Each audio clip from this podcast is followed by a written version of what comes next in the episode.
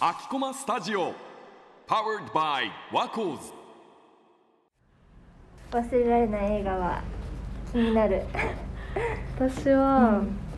えっと「リリーのすべて」っていう映画で、主演があのエディ・レッドメインとうん。アリシア・ビキャンデルっていう女優さんの映画なんだけど、なんか、えっと、世界で初めて性転換手術をした男の人が実在してるんだけど、まあ、全部事実っていうよりはその人の物語話人生とかをテーマに作られた映画みたいな感じで、でこう一組のこうカップルっていうか、まあ、夫婦がいて、すごい2人とも画家ですごい幸せに暮らしてたんだけど、最初は旦那さんの方だけがすごい絵でいう絵ですごい売れてて生計立ててて奥さんの方はもう活動してるんだけどなんかパトロンとかが見つからなくてこううん。鳴かず飛ばずみたいな、うんでも2人ともすごい愛し合っててすごい幸せな結婚生活が最初描かれてるんだけど、こうふとしたことをきっかけにこう旦那さんの方がなんかそのあ自分もしかして女性なんじゃないかっていうことに気づいちゃって、僕は女性になりたいっていう風になってくんだよね。で最初なんかふざけて女装したのがきっかけでそういう風になっていくんだけど、だから奥さんの方はなんか私がなんか女装なんてさせたからそうなっちゃったんじゃないかとか、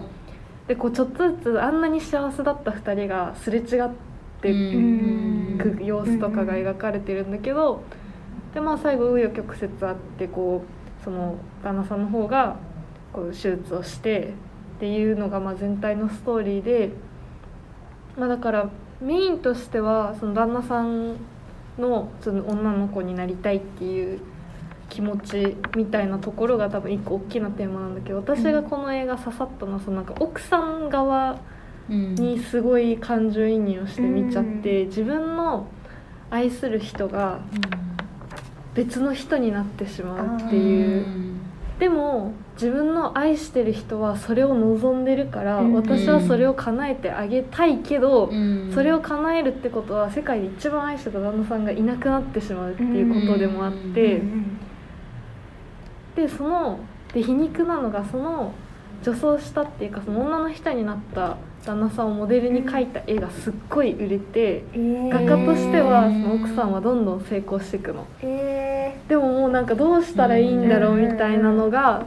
すっごい丁寧に描かれててー。で私がすごいこの映画好きなのがこの主演の2人が演技がうますぎてあーそうなんだ。そのエディ・レッドメインってあの「ファンタスティック・ビースト」とかで主演してた人なんだけど、うんこの女性のアリシアっていう女女優さんめちゃくちゃ好きで、もうなんか表情とか佇まいとかでうん。そういうなんか心の動きみたいなのがもう痛いほど伝わってくるのが本当に刺さって、なんか本当にそのなんか人誰か愛する人の幸せを願うことと自分の幸せがこうつながらないことみたいなのと確かっていうのがすごい忘れられない、うん見るたびに泣いちゃうそれも。その映画はどんなきっかけで出会った？それはそれこそ多分あのレンタルビデオ屋さんをブラブラしてた時に、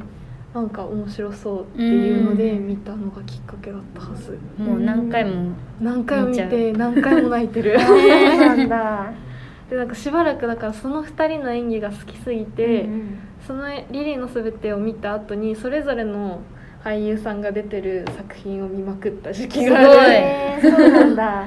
だからエディ・レッドメインが出てる映画をすごいなんか昔の作品とかも全部深掘ってうん。見たし、アリシアが出てる映画も全部見てったみたいな、へへいやなんか何回も見たくなる映画ってうん。いいですよね、あーなんかなんだろうそれを見ると自分が幸せになるとかじゃなくて、